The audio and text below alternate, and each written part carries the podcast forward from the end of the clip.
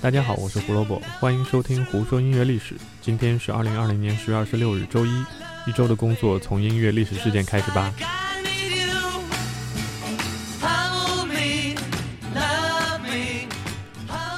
一九六五年十月二十六日，披头士的四位成员被英国王室授予 MBE 任命。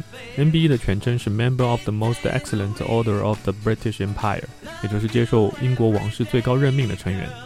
听起来很厉害吧？其实他也只是英国王室五种任命中最低的那一种。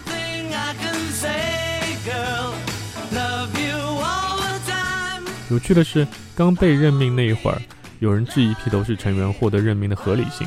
那当时约翰列侬站出来说，许多人抱怨是因为以前被任命的人都在战场上被杀害，或者是杀害了谁，而我们为大众服务，为什么不应该享有这份荣耀呢？但是没想到过了四年，一九六九年，约翰列侬利用自己跟小野洋子结婚的契机，发起了反越南战争的抗议活动，然后在抗议活动中，他归还了 NBA 的勋章。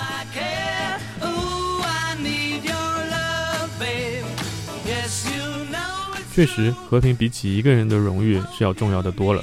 多提一嘴，并不是每一个人都会接受这个任命。比如著名的 David Bowie，他就直接拒绝了王室的要求。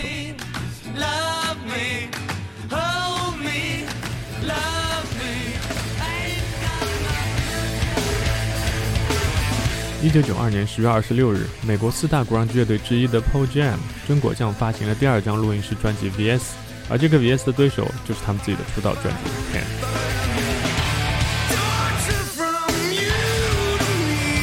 面对卖出一千两百万张的出道专辑，乐队压力非常大。主唱 Eddie Vedder 甚至抱怨说，第二张的录音都快录吐了。但最终的结果还是相当不错的。专辑发售，专辑一发售就登上 Billboard，专辑一发售就登上 Billboard 的榜首，并待了五个星期。在这段时间里面，他们卖出了创世界纪录的九十五万张的专辑。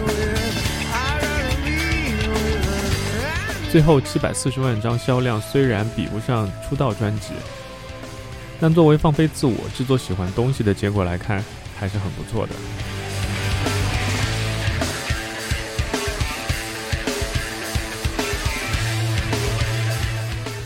最后一条是关于法律的消息。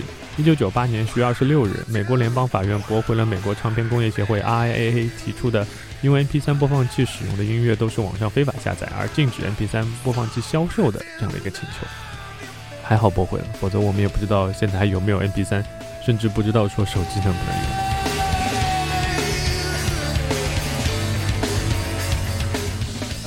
今天的音乐历史事件就是这些。胡说音乐历史，音乐让每一天更重要。我们明天见啦！